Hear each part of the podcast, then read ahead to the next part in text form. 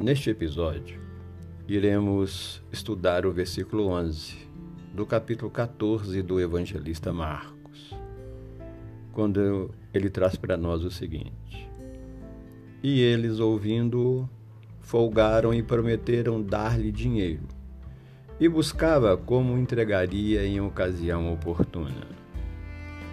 E eles, ouvindo, ouvir é escutar repercutindo no, na acústica da nossa alma, no nosso íntimo.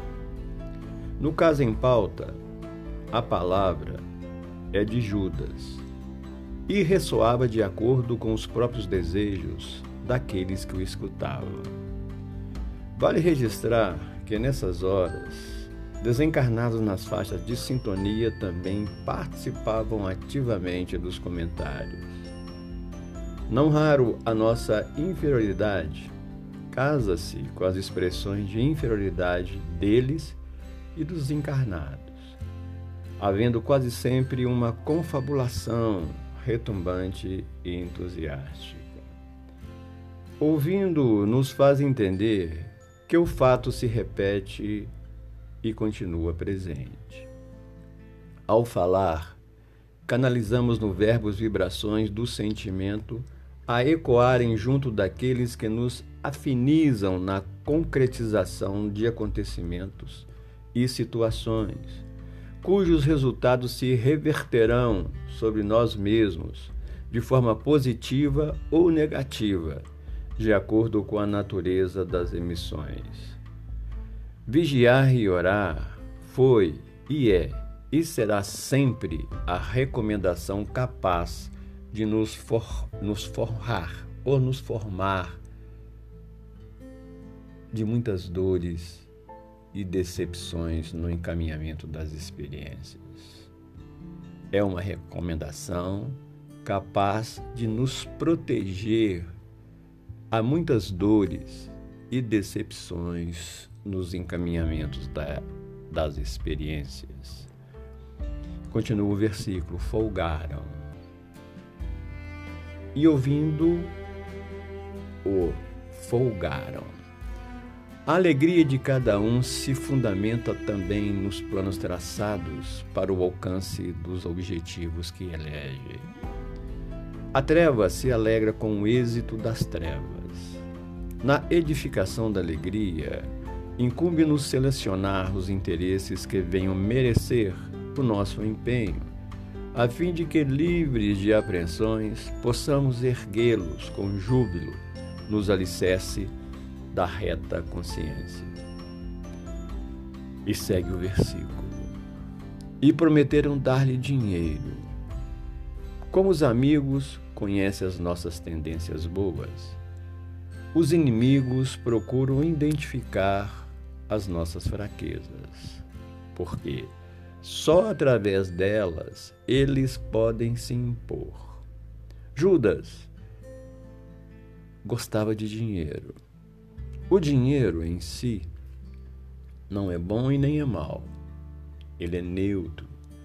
Depende da maneira como utilizamos e a que fins a que se destina.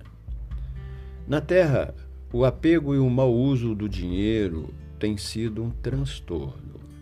Paulo, percebendo-se disso, escreveu a Timóteo: Porque o amor do dinheiro é a raiz de toda espécie de males. E nessa cobiça, nessa cobiça alguns se desviaram da fé e se traspassaram a si mesmo com muitas dores. Isso está contido lá no capítulo 6, no versículo 10 da carta a Timóteo. É o que se deu com Judas. Amor ao dinheiro aliado à ideia de um Salvador, que ao invés de conquistar as almas pelo amor no curso do tempo, se impusesse às, às criaturas. A promessa foi para assegurar o negócio nossas quedas são sempre antecedidas de promessas de que ninguém vai tomar conhecimento, de que não haverá repercussão de que o ato não é tão grave como imaginamos, de que muitos já têm procedido de modo semelhante e até segundo as circunstâncias. Pessoas mais importantes do que nós. Lê do engano. E buscava como entregaria.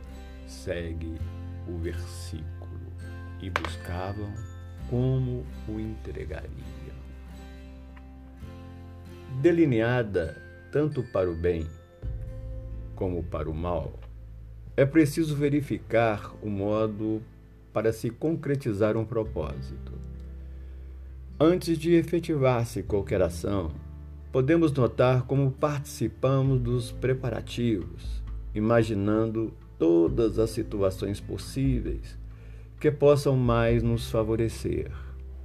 Nos eventos e circunstâncias do dia a dia, na seleção das de metas, muitas vezes podemos nos deixar trair pelas insinuações das fraquezas, elaborando verdadeiras traumas com que julgamos nos resguardar dos envolvimentos. No entanto, já temos suficiente experiência para concluir que não se pode ferir a lei sem lesar a consciência não pode ferir a lei sem ferir a consciência. Traindo Judas a Jesus, acabou-se por trair-se a si mesmo. Segue o versículo. Em ocasião oportuna, tudo tem sua hora. No caso, convencionou-se a triste ocasião em que Jesus seria entregue relativamente a nós.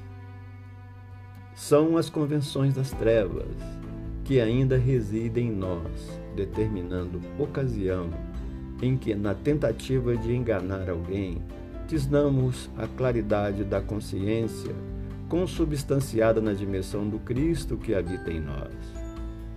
De outro lado, Costumamos fracassar numa iniciativa porque não a conduzimos de maneira adequada nem aguardamos o momento conveniente.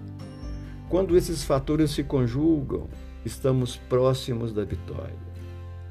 Por falta desse discernimento, iniciou-se em Judas, logo após a entrega ao Mestre, o processo de autopunição, suicidando-se.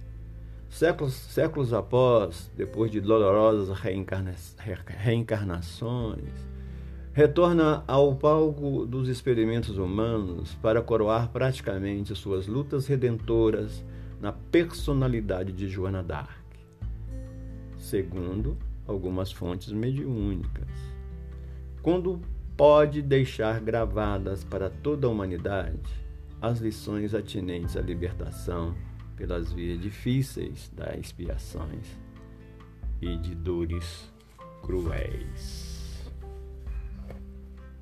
Meditemos sobre o versículo.